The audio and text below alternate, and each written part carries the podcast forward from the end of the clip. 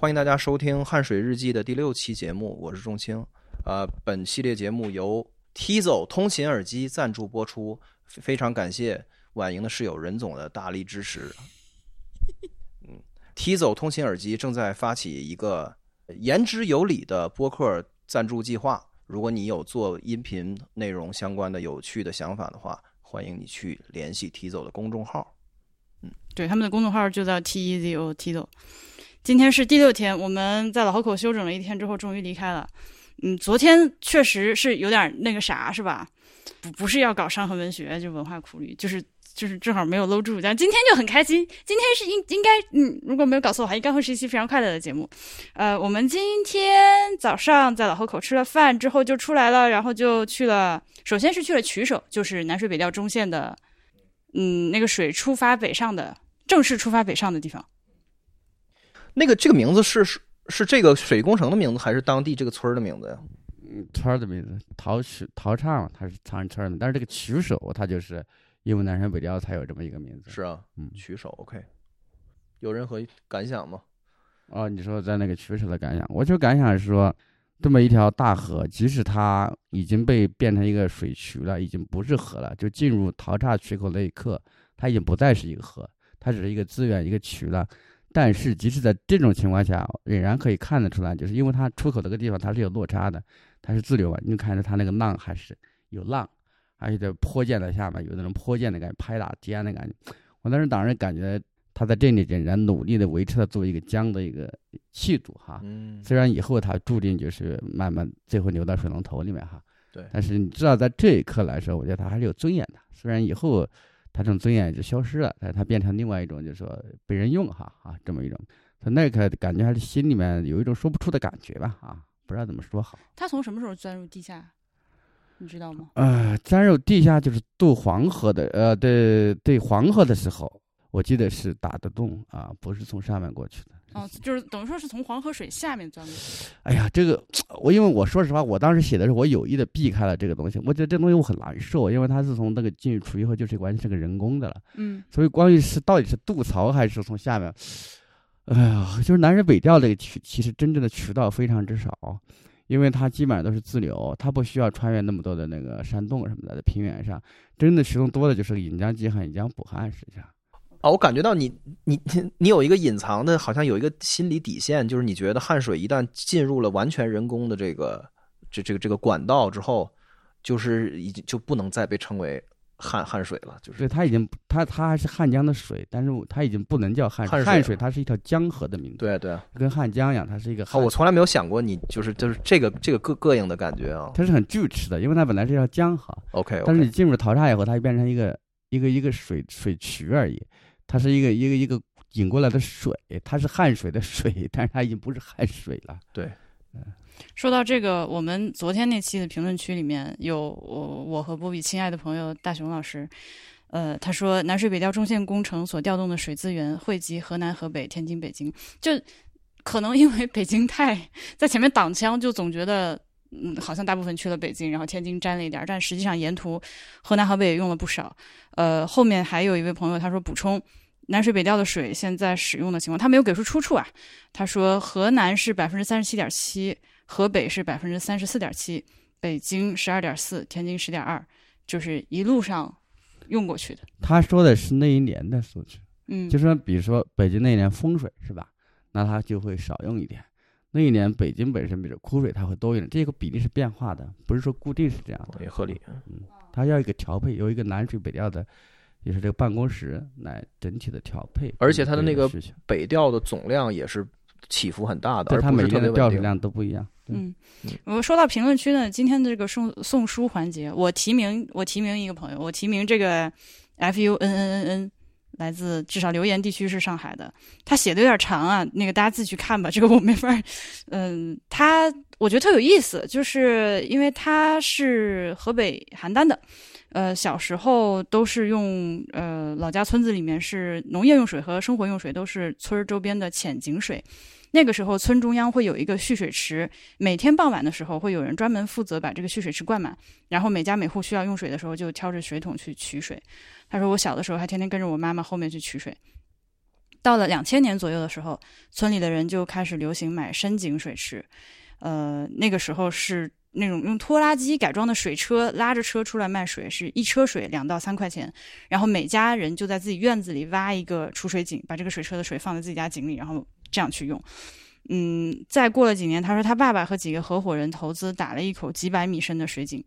为了快速收回投资，就在我们老家周边几个村子和田地里铺设供水管道，等于他爸 开了一个自来水公司，这种就给每家每户供水，说是呃安装费三百块，包括入户和一块水表。因为担心偷水和成本考虑，并不是现在这种自来水，而是每天白天固定时段供水。村民有的是，呃，村民会在有水的时候把水储存在自己的井中或者缸里，然后每个月按月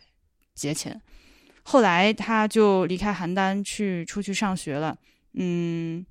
每年寒暑假经过郑州的时候，总要去探望那里的姐姐。他说家附近就是南水北调中期工程的水道。呃，然后再往后面，他就发现原来自己老家就曾经大家都是靠井水，这些现在用的也都是南水北调的水。这是对对我来说是非常新鲜的事情，我没有想到原来河北的就是邯郸的用水哦，还是有这样的一个阶段。那是很难的呀，都是地下水嘛，靠打井嘛，靠打很深很深的基型。他这里面说到了一个，就是大家现在慢慢也得淡忘这个水从哪来，只是说从附近的一个水库，这个水库就是一个中转的水库，应该就是。所以说，就是中国人他是容易忘掉这个把背后的生命，他记住的一个工程。所以这个这个，对他其实。写到后面，在是在讲饮水思源这件事情。对，就是它是一个现实，就是当地的人不知道，或者说淡忘了。就最开始可能还知道个大。对，就是中间一开始说的嘛，水水，那谁还管水？对，后来连大相关水库 都消失了，都忘记了，对不对啊？今天除了他之外，还有还有另外几位朋友，就是写的也非常的好。嗯，我有很多，但不一定一定要一定要写的长啊。有一个是午夜飞行 VC。就是呃，午夜飞行这个播客那个主播，请我也推荐大家去听他的节目。他说，作为华北平原生人，一直觉得万青的音乐和表达生于此，长于此。但这期汉水故事和大坝前的鱼，感受到了遥远的呼应。亿万场冷暖，亿万泥污人，就是 就有类似这样的一些回应，我觉得还挺感动。我没有想到，就准备出发做这个汗水日记节目的时候，我没有想到评论区会，因为我通常是不怎么看评论区的。非常非常感谢大家这段时间天天听，然后跟我说话。嗯，对，这个这个这一系列节目的评论区是中文播客史上的评论区的巅峰。你你已经放了这种话吗？太吓人了！你看那个云先生说的“人类”什么？人人类老老家，人类老家。对，就是我我我听播客上听多了，我没有看到过这这种在评论区里争相写作文的场景。可见设定一个目标，然后就是激励激励，要有就像刘二杰说要有奖金刺激。呃，送书的送书的博客很多呀。对，我觉得是因为这个话题好像激起了大家的共鸣。对，说到鱼，就是我今天还有一个就是在淘淘叉那个，我看到就是尽管那个水还是很有气势，而水是那么的美，就跟那水库的水一样的，但是已经有一点事情不一样了，没有鱼了。就是我们那天在那个平台上还能看到一些在那休息的鱼。但今天我就特意看了一下，他出来他拍的这个啊也有一个平台，你看，但是那里没有任何鱼的踪迹，就是他从这从这刻开始，他已经摆脱了作为一个河的一个生命体的形态，他已经变成一个。对我刚刚问他从什么时候进入地下，其实说实在的，我哦，进入地下就是黄河那个确实是地下的。对我有点希望，我不想看到他。其实对我我也拒斥这个，所以我是我写这本书的时候，我就没有真的沿着他走，我我怕我膈应。嗯，就是这个。我觉得我觉得挺郁闷的，就这种东西。嗯，对，我这听你说之前，我却从来没有没有想过那个质变到底发生在哪个环节，发生在他进到那个那个大巨大水管子的那的那个时刻。虽然它很粗，但是就是这已经变了，挺有意思。今天这个这个这个水闸感觉跟的风貌跟之前看的这几个又不太一样，它是那种人工痕迹特别特别重的一个特别现代的。然后两两个岸边那个就是巨大的标语，然后放在那种就是蜂窝形状的那种装装饰的那种的那个立面上，然后就是跟咱们最开始看那个引江济汉那是完全不一样的。引江济汉就感觉就是你乍一看你以为这就是一个自然的地方，但是仔细想想只是那形状太规律了。然后另外就是因为这个这个这个闸没有那个丹江口水库那么壮丽，所以它就是对游客们来来说有一个困扰。就是很多小孩儿就说：“我跑两小，我跑两个小时来这儿，你就给我看这个。”就是所以这个水利工程作为一个旅游的目的地，如果你给不出特别就是那种力量上的那种压倒性的感受的话，大家就会觉得就是来图啥，这个很有意思。但我觉得很奇怪呀，因为真正如果是作为理由的吸引力的话，我们后面看到的那个什么群根亭啊，哈，嗯那种地方是真的具有震撼力的，那就跟看到海一模一样。但我在想，为什么他们并没有强调这个？强调的还是这个取舍这个，可能还是强调它的政治意义概念。我觉得取手毕竟还是很有标志性的吧，它是一个起点。对，它它有概念。但是我觉得，如果真为作为理由来说，你你看到那个后来那个海一样的那个那个水库，那跟我们坝上看到的完全不一样哈，就不会那么失望哈，你会觉得，但是你会有一种很复杂的感受，就是当我们去看到那个真的跟大海一模一样哈，那个那个的时候，你会想到这下面有多少人曾经的家园啊，嗯现在这个哎，今天这个基调是高兴啊，咱就说，然后就从 曲手这儿出来之后，对旁边旁边啊，你说也没有就是那个绵延绵延不不绝的那个小震撼是那个湖区有多大是啊？这个湖区有多大是一个完全就是无人机或者是任何画面装不下的大，这就是它你得上卫星了，对。对它那直它那个直径比两个城市之间距离还要大。嗯，我们其实，在曲首这个地方面对一个分岔路，呃，要不然就呃朝北到西川去。其实那里是有一个西川的移民博物馆，但我们今天就没有看，是往往西走了，对吧，波比？嗯，你说说路线呗，我们今天。我们今天就从老河口出来到曲首嘛，曲首在刚出湖北省，刚进入河南省的地方。然后看完这个曲首，我们就往西，相当于呃，因为往曲首其实是从呃丹江汇入汉江这个 Y 字形这个水域，我们往丹江一侧走了。然后看完曲首，我们就从丹江那一侧就往汉水这这一侧走了。嗯然后就一直沿着这个汉水这一侧的水库往西开，就是到这里其实有一个很重要的点，就是汉水拐弯了。啊，我们之前都是从南往北开的，就刚出武汉有一段是从东往西，然后呢，呃，在钱江拐了个弯，就变成从南往北，然后到这里又拐了一个弯，就是又是变成从东往西，所以我们今天一直是一路往西开，开到了云阳县。对，而且今天基本上是山路。对，基本上就是呃日围着这个呃丹江口水库在走。我们到现在还没有走出水库的范围。开了一天的车，没有出水库。一路都是关于移民的宣传，就是移民文化、移民精神啊，什么这就就这些。然后我就看着那个那个地图里，咱们那个导航里的湖区的形状，我就在想，就如果能有一个那个这个湖区从一从那个就是五十年代末开始的整个整个动工的这个过程，包括那个就是开闸放水啊，整个这过程中的那个就像等高线一样的那种俯瞰图的变化就好了。如果有这样一个一个一个动画或者是一个一个是连在一起的延时摄影，对你就可以嗯，咱们就能知道这个湖有一这里面有哪些部分，或者有多大的那个比例是它自然的样子，有多大的比例是被这个就是人为的力量所扩开的样子。然后我们也能知道，就是最终就是呃涉涉及动动迁也好，不涉及动迁也罢的那个就是被淹没的部分究竟是哪部分。现在它只是在地图里面巨大的一个庞大的一片，这个海这个水真的太大了，就是它已经显出海的那种蔚蓝哈，是那种海的海根本看不到边。甚至让人想到海市蜃楼啊，这么大，就感觉如果说我们说发一个照片说我们今天到了海边，其实很难辨识出来。尤其尤其今儿还有点雾，就是连那个呃海天分界线都没有。对，那个海下面其实至少可以说有两座县城，一座是这个西川老的西川县城，整个是搬迁了，它都淹在下面；另外一个是以前的均县，古代是均州，这是一座古城，这个整体淹在下面了。你可以想象它有多大哈，在下面真的是一个海，嗯，呃，刚刚那个园林说到一个寻根亭，是我们从呃曲手开始往呃沿着汉江往上游开了没一会儿，其实它路边还挺好的，一一直不断的有观景台，五六个观景台吧，至少有。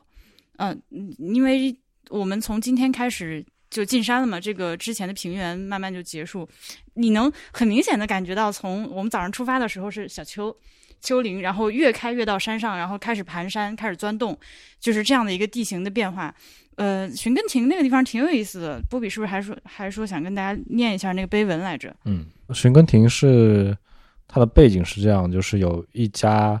康熙年间从北方草原迁到这里定居的蒙古族人，他们在这儿组成了一个寨子。他们这个村的名字呢叫王营，呃，我看营地的营，对我看了一下，附近有好几个，比如说李营什么营的，对对对，就是能给人一种这种军屯的感觉，好像是一对军人携家带口到这儿定居下来，然后在这儿呃开辟成了一个村子，然后在世代在这儿繁衍，嗯，所以就叫王营。然后我念一下他们这个寻根亭记：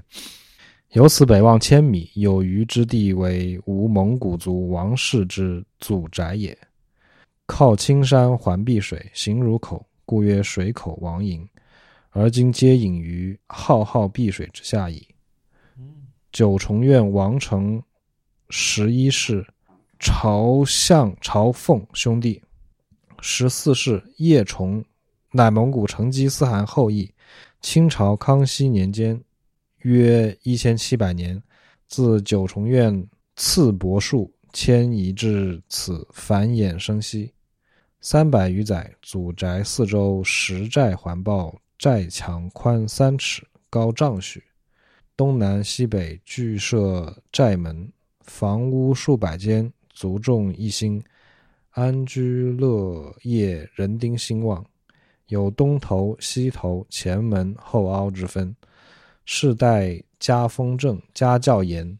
民风淳朴，精英辈出，声名显赫，方圆。百里深为敬仰。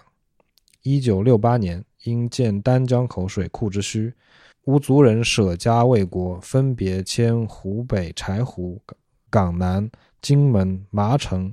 沈集、沙洋、李市镇、香花、宋沟、后凹、杨湾、邓州、九龙城港、张楼、南王营、下集、洋河等地。自迁出半世纪，亲分离难相聚，不相识恐失考，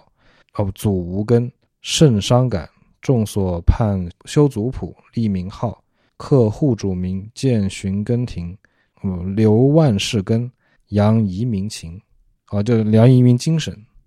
举文士负重任，率族众筹钱款，集文献，遂建寻根亭焉。众望所归，是为记。嗯，这然后这个亭子后面就写了他们迁出去的所有这些户主的名字，嗯，以及背面又详细的写了我们分别都迁到了哪里，就是谁谁捐的钱之类，就是这么一个东西。他就是漠视感特别强，这咋回事？弄得就跟《三体》里面那个冥王星上的人类文明博物馆似的，就是把对对把故事刻在石头上。看这个碑文，有有有有那有点微妙的不那个不协调的感觉，挺有意思啊。他这个碑文呢，他严格的用了文言文，然后他也他他在排版上遵遵循了那个就是没有空没有空空格，也没有标点没有逗号句号的那个的的这个使用，但是。他他说的是现在的事儿，然后以及为为了说明他需要使用括号以及阿拉伯数字，他连逗号都不用，但是他要用括号以及二零零八的数字，对，因为他说的是现在的事儿，就是就还蛮有意思的啊，嗯，我觉得我觉得这家人算是一个呃移民这个故事好的那一面的，对，就挺有志气的，他要把这个给留下来，就即便就是移民了，然后散散到散到各省各地。但是仍然能够找到彼此，然后回来建了这个亭子，啊，就建在他们家，就说在站这个亭子往前望，就可以看到他们家曾经的地址。一个真实存在的村儿和和一群建筑和和就是和一个一和一群人一个共共一个共同体，然后就是主动选择了把自己浓缩进一一面碑文上，呃，就是用汉字写完。他就让我想到了那个那天我们在那个柴湖遇到的那个。那个那个小伙子带我给我们带路那个，他不是说回来看到，好就是走动坟就没有迁嘛哈，就是一片水，他其实看到的其实是一片海哈，就这样，嗯，这种感觉就没有他们就没有这个力量，说是把这个搞一个碑啊什么的，但是现在这么一个叫这个什么什么亭寻根亭，也就是作为一个亭，它能存在多久，其实也是可以怀疑，哎，就是说这个只能说他们努。有这么一份心的心意吧，就是做了这么一件事情。我觉得这个东西，嗯，怎么说呢？就是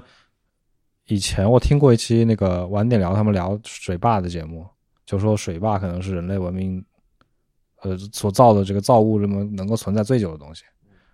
我觉得这个就是这个这个碑上面记的这个故事，可能它有一种能力，它可以比这个水坝存在的更久。就是我在想象一个场景，很多很多万年以后，那个丹江大坝它垮掉了，然后水退下去了，然后他们曾经的这个村子露出来了，然后这这时候有一个人，他站在这里又能看到那个村子，如果他知道这个故事的话，就是他他是一个比人造物、人造的奇迹更加伟大的景观。我是在想，他们经过很多很多年传承，最后可能会形成一个，比如说类似大槐树，或者说这个还有一个叫什么？中国有好几个地方，就是这种类似，就是一个地名，然后说大家都是从这儿迁来的。后来一想到这个，就是说这个我们都是从什么什么这个地方叫个啥？什么水口是吧？水口王营啊、水口啊迁过来了。说那片海，我们都从那片海迁过来。对，所以说这个亭子它其实不重要，就是他说我我实话说，这个亭子也修的挺俗的，这个碑刻的也挺差的，但是它这个这个靠这个亭子和这个碑凝聚起来那个故事和那个精神，我觉得特别的特别了不起。我站在那看了很久。对，而且这个碑还是要顺应和协调在这个观景，就是这个湖区观景的这啊，个体它就在系里面，对，就在这个地你才能这样体面的存在着嘛。所以就是 挺有意思，也不用大坝垮了，就是如果有有一天水位低到就是它都露出来了的话，嗯啊对，那可就太有意思了啊！其实站在这有时候在扯还蛮有意思的，就是说，你比如说在康熙的时候，那么蒙古人是个什么地位呢？其实很有意思，他们是属于比如说清朝人是后金的哈啊是后金，呃，那么这个蒙古族呢，他是他们是满族人，蒙古族是这个是蒙古族的人，在这个清代的里面，他们是处于一个呃地位还不错，其实比比比汉人还能强一点，但是这个实际上就是说。也不算是这个真正最信任的人，所以在这么一个地方，呃，我我都怀疑这个寨子是不是说，当时是不是有人监视他们，或者说他们他们自己能不能完全做主，都是一个问题。就把他们怎么编护，就把它弄到这儿，也便于这个便于管理哈。就是，但是也形成他们独特的一个文化形态。如果他们像汉族人那样，就是什么散居，可能也就不会有这么一个。对他们这是个军事堡垒，他们筑了寨，就是墙厚三丈，高高高多少？对，四个门，就完全是一个军事堡垒的地方。就你想象到这群蒙古人是住在这个寨子里的，旁边地上是汉人，所以他可能才这么有凝聚力吧。然后这个往上走，就是绕着水库走。这个我看出这个胡波是一个特别热爱这个自然状态下的水的这种人，他就找到一个岔，他就想去溜一会儿。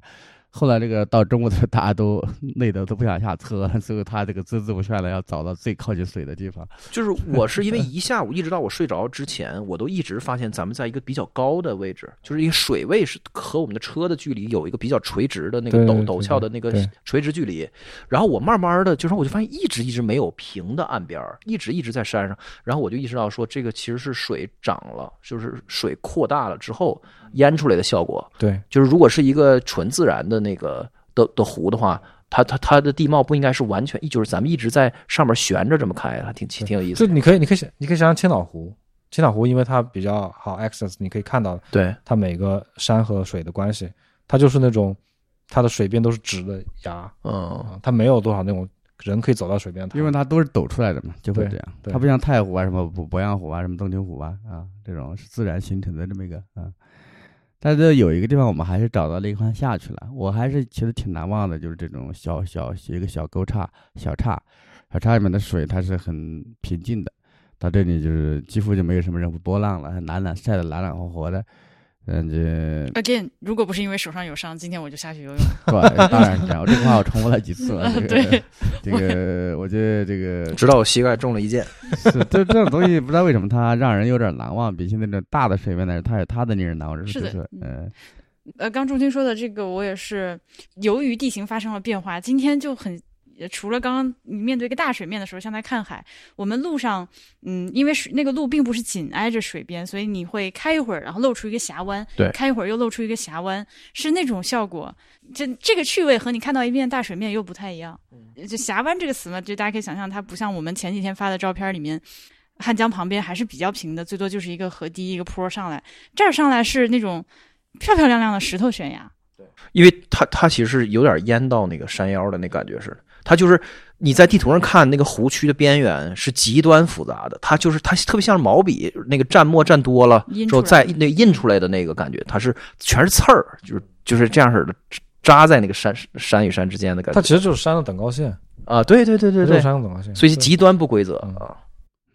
就是这个水，它就是在这儿变得很温柔，看上去温凉。嗯，就是我在这儿能体会到这个东西。这个这针针对汉江发起的战役胜利了之后的结果，是被驯服了之后的样子，是吧？然后后面到了下午，我们几个都睡着了，是波比一个人在开着车。我我还是顽强的跟随着他下到了一个，不过我我后来也就下了一次，是吧？后来没有再下，出来忘了两下。我我们这第二个点不是被门拦住了吗？嗯，对，对本能。我找到那个最近的能够最深入那个湖湖区的点，但是走到那一个大铁门关上了。嗯，对，很遗呃憾。管的还是，挺严的，就是你不是那么容易就能到水边的，这个毕竟是库区。但我们第一个下去那个点很非常容易嗯。，是的啦。好，然后就睡了一觉，懵懵的醒来之后，就即将抵达云阳。这是一个多么好的地方啊！云阳真是个好地方。我们在进城之前就看到路边有一个大大的蓝牌子，上面写着“中国云阳人类类老老家” 所以为啥我我要把那个云阳旅游宣传那个纸纸给拿过来？不比能帮我拿一下吗？在那个上面。这一路上我没有看到仲青掏出自己的手机开始查房价，但他在云阳查了房价。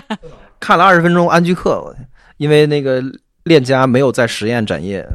如果不是因为要沿着汉江走，我对这个地方一无所知。我在今天之前一无所知，我甚至没有任何的想象，我没有任何的预期，我不知道我到浔阳之前会看到什么。甚至他俩第一次认，今天认识认识了这个字。对，从恐龙到直立人儿，到这个现代人类，都乐意在这儿安家。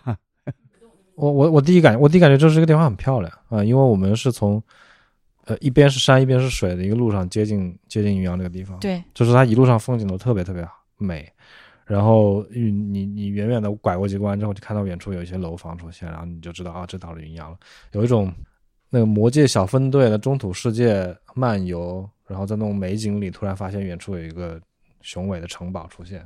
对，我们爬了一个那个呃高度和视角正合适的一个一个小山，然后在上面的观景台，你就看到这景色完全不 完全不属于武汉，完全不属于武汉。我觉得跟武汉比都贬低这里了。啊、真的是啊。对，然后我就情不自禁的冒出来一个金三江二带五湖，然后遭到婉莹的 嘲笑。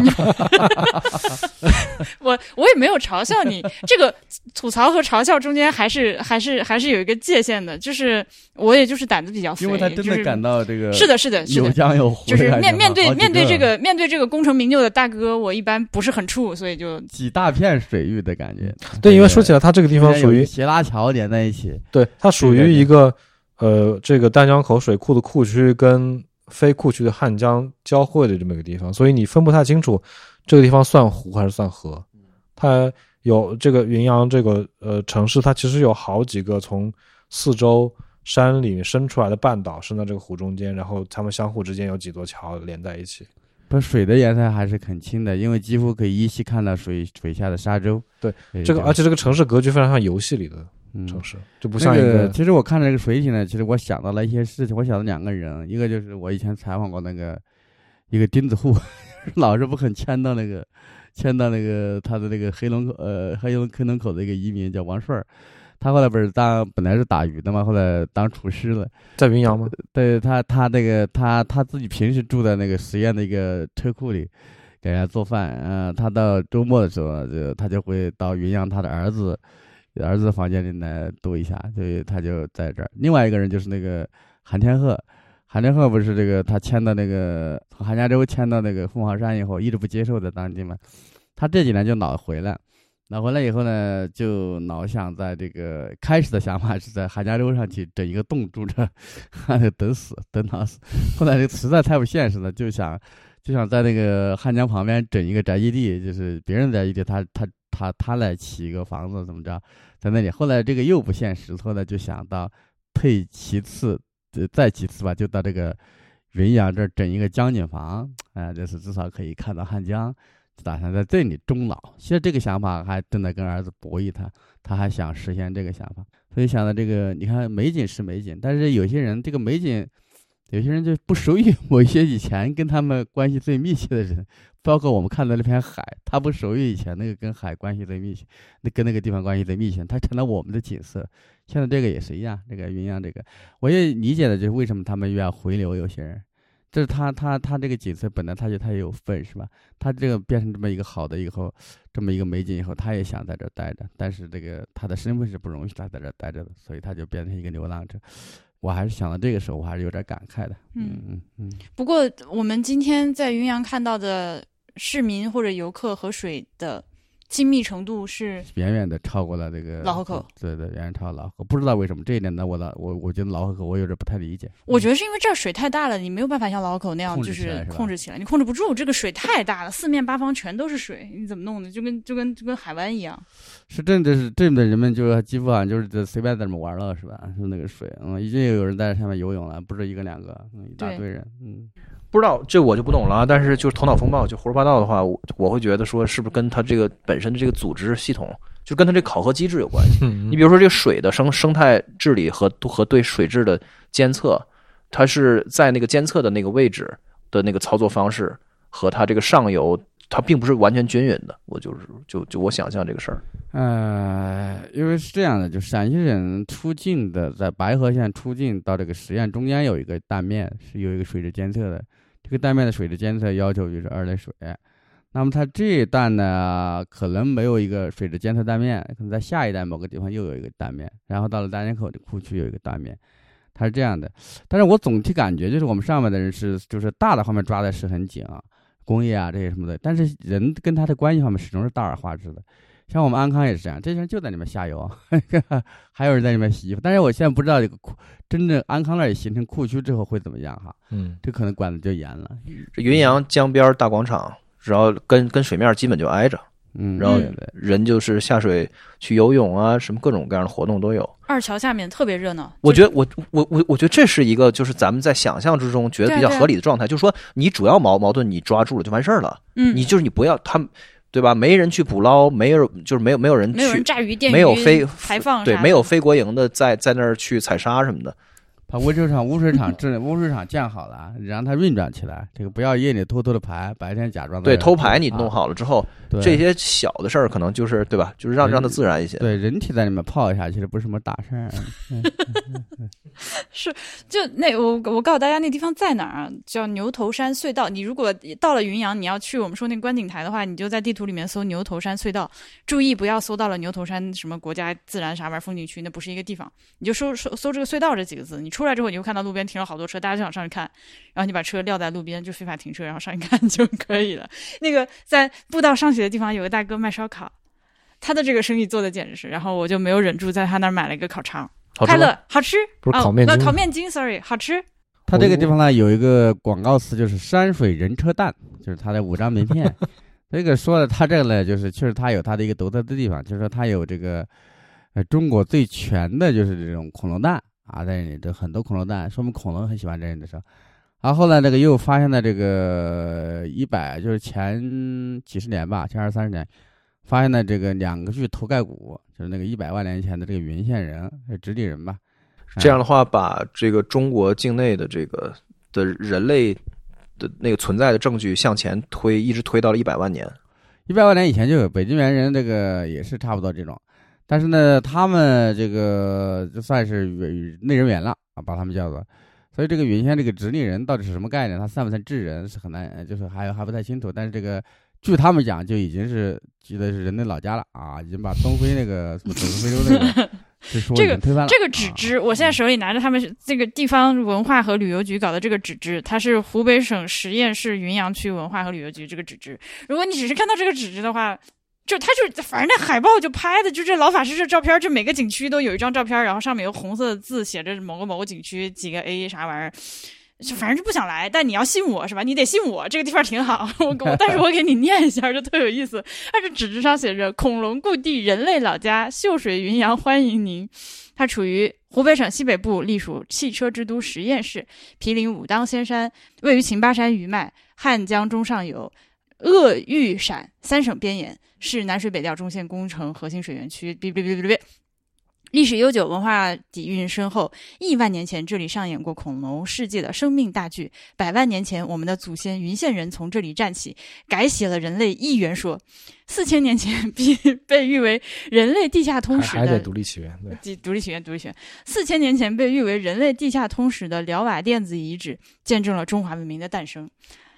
就是我路上一直在跟你们说的辽瓦店子，那天没有路过今天。嗯，呃，自此这里生命线没断，这里生命没断线，文化没断层，历史没断代，啥玩意儿？就然后他说屈屈原是在这里写的《渔父》和《天问》，啊、反正很多很多，就是就就是就是这些，尤其那个旅游宣传的那个后面几页的材料里面，有好多那个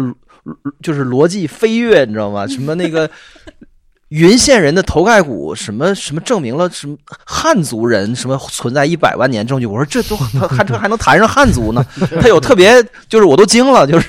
但是但我就觉得这云县就是这个这个地方格局搞得特别大，就恐龙蛋和那什么，整个这格局给端起来之后，就不用整什么，就是就古什么地方官啊，什么大文豪啊，什么 celebrity 排不上了，所以我们今天并没有收集到什么 celebrity 给大家分享。什么名人了，直接恐龙蛋了。没有，我我我给你修正一下，他说确实是发现了这这个头盖骨。呃，这一发现修正了关于人类仅起源于非洲和非洲迁徙的传统观点，证明了中国是早期人类发祥地之一，给人类发展史提供了证据，填补了亚洲古人类演化缺环。然后说，这个云县人头骨化石的发现向世界宣布，古老的汉江是汉族汉民族文化的摇篮。分号，古老的云县人是人类的祖先，他这个就非常的精华，这精髓，他的这个就是你是吧？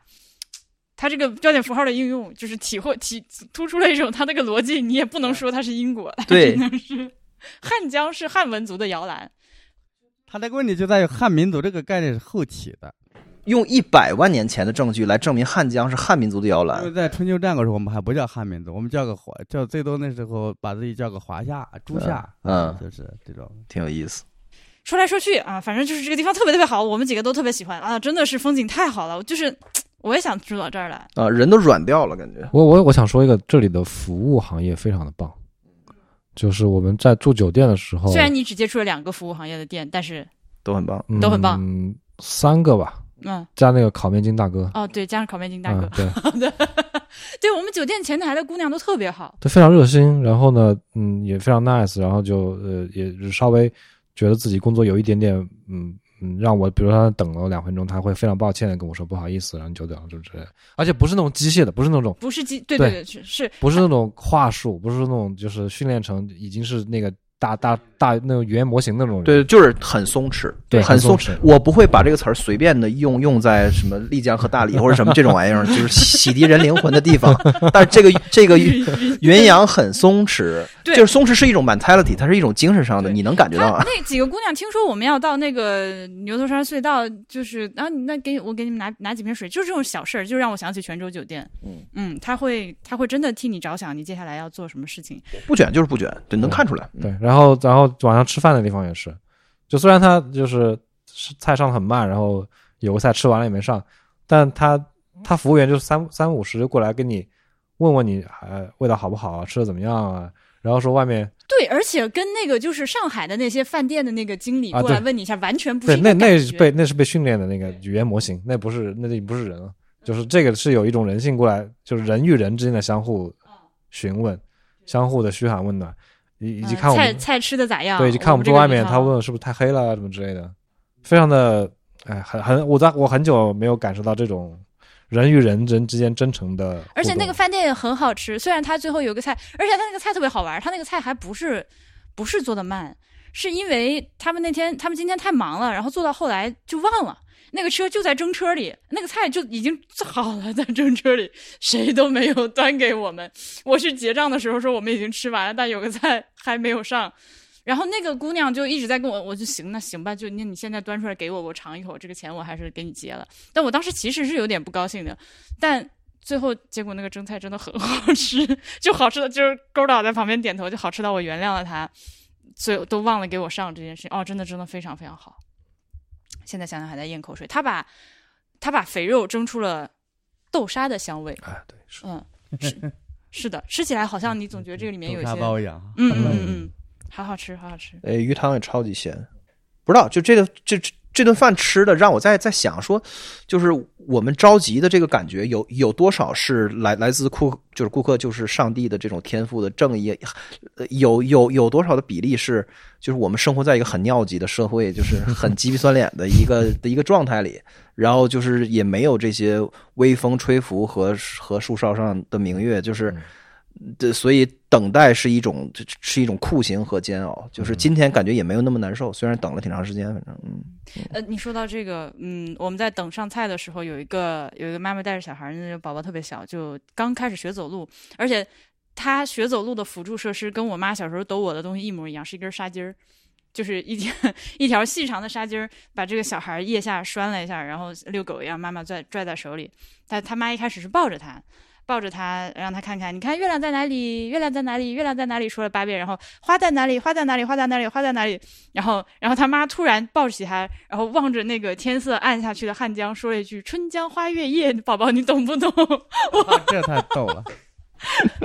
这可是真的是。是它这花也好大哦，啊，那个花开的非常非常好，还有月，天上对，今天月亮也非常的明亮。江对，真没错。对，春天的江边吹着晚风。对，然后我我吹着晚晚晚晚风在那儿刷安居客嘛，然后我就点开一些那个 房子的地图，然后跳到百度地图上，然后我就是缩放着看，然后我意识到就是说云阳作为实验的一个区，它是最靠北的，嗯，所以它就是在汉水叙事里面，它是实验里面那个实际跟。汉水接触最亲密的那个，包住了汉水的一个的一个大湖面的的的这么一个区，其他区反倒没有那么近。就是当我们说那个那个老的移民想要就是落叶归归归根的时候，大家为什么纷纷提到实验？其实就是其实是是云阳这块的作用。但是呢，那个如果你从安居客角度来看，或就是说从一个世俗意义上房地产或者是呃那个就是现代人生活的角的角度来看，云阳是实验这个这个城市里面。离它的，比如说它的高铁站，离它飞飞机场最远的一个区，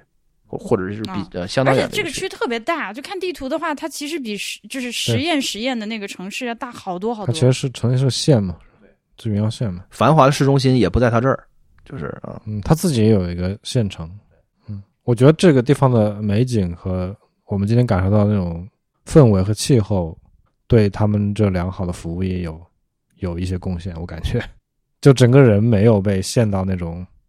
舒缓，对，没有陷到北京、上海那种那种那种氛围里去，所以人和人之间是可以有真诚、有效的沟通交流的。嗯，等会儿就等会儿。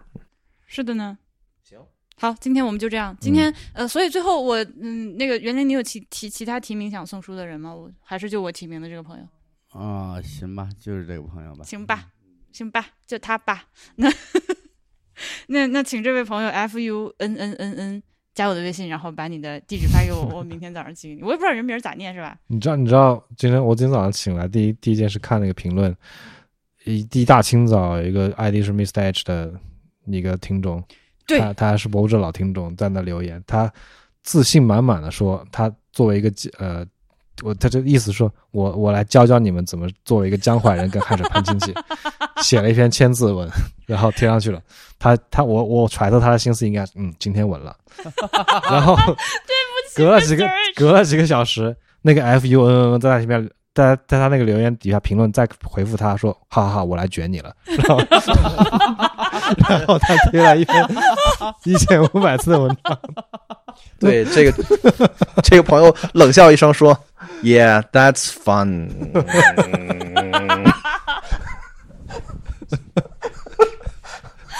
行了，我我我替你把那名念了。那个 Mr. H 就是就是之前博物志群里那个香港的 对对哥们儿对吧？对，哥们儿你好，我 Thank you。啊，不过大家不要回信，我我我我会把。我会把我们这个行程结束之后，把所有这些大家在评论区里说的汗水故事，我们把它总结起来，做一期。我觉得是这样的，汉水故事。明天我们一定不选一个特别长的，嗯啊，这样吗？嗯，免得大家这个太辛苦了。你不能不能开始开始比这个意境、精炼和浓度了。哎呦我天哪！八个字阐述一个故事。你要不然你出个上联，然后明天咱就对对子。元哥是一导演，他跟这块就 steering the wheel 在这块 编排。我觉得真是这做题的气氛是东亚听众最舒适的区域。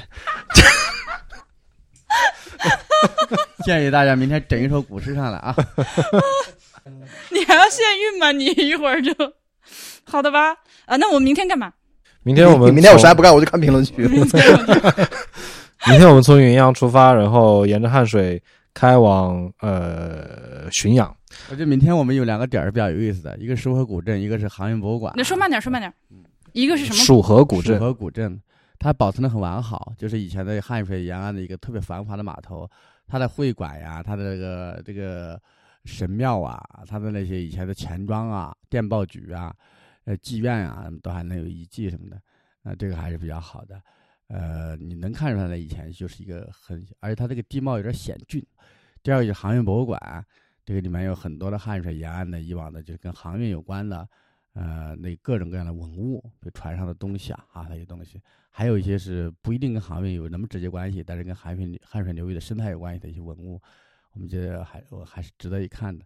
那明天对跟他们还得跟他们说一下，先说一下再去。嗯，就不一定开是吧？开应该是一直都开着的，其实就是就馆长，因为我们关系很熟，好像不跟他打个招呼好像不太好。但是我又他又有点社牛症，我怕这一打上招呼以后都走不脱了，这是这个、这他要请彭涵去的时候，他还给彭涵介绍一堆我操领导让他认识，What？搞得搞得哇彭涵很紧张了。这也是我有点不太。你就跟他说吧，你说我我们这波人都是废物，啥用没有？没有用，没有没有任何认识认识我们是没有任何用的。不会，他他他这个他坚定的认为这个这个外面来的人都是有用的啊。哎呦我天，北京上海的雷公电母，这是 哎，明明天还有一个点就是，明天我们会走一条 G 三幺六国道。这条国道它的它的妙处在它是紧贴着汉江，挨着悬崖开的。而且我知道它有一段，就是如果我没记想错的话，就是它有一段已修到汉江里面的，它是汉江里面打了几个柱子上来，就在江面上走，像栈道那样白河那一段，栈道一样的，很美，非常美。我上次去的时候，它还没有通车，但是已经修好了，现在不已经修好了。哇哦，另外就是说这个还有一个就是这个浔阳啊，浔阳这个县城很有意思，它是一个太极头的造型。如果咱们把无人机飞上去，你就清晰的看到它就是一个太极的阴爻和阳爻的合在一起的这么一个一个城的造型，叫所以叫中国太极城。嗯，嗯，好今天的点比较多，比今天多啊。好，OK 哦好，那今天就早点睡觉，嗯，搞快点，好拜拜。拜拜。拜拜。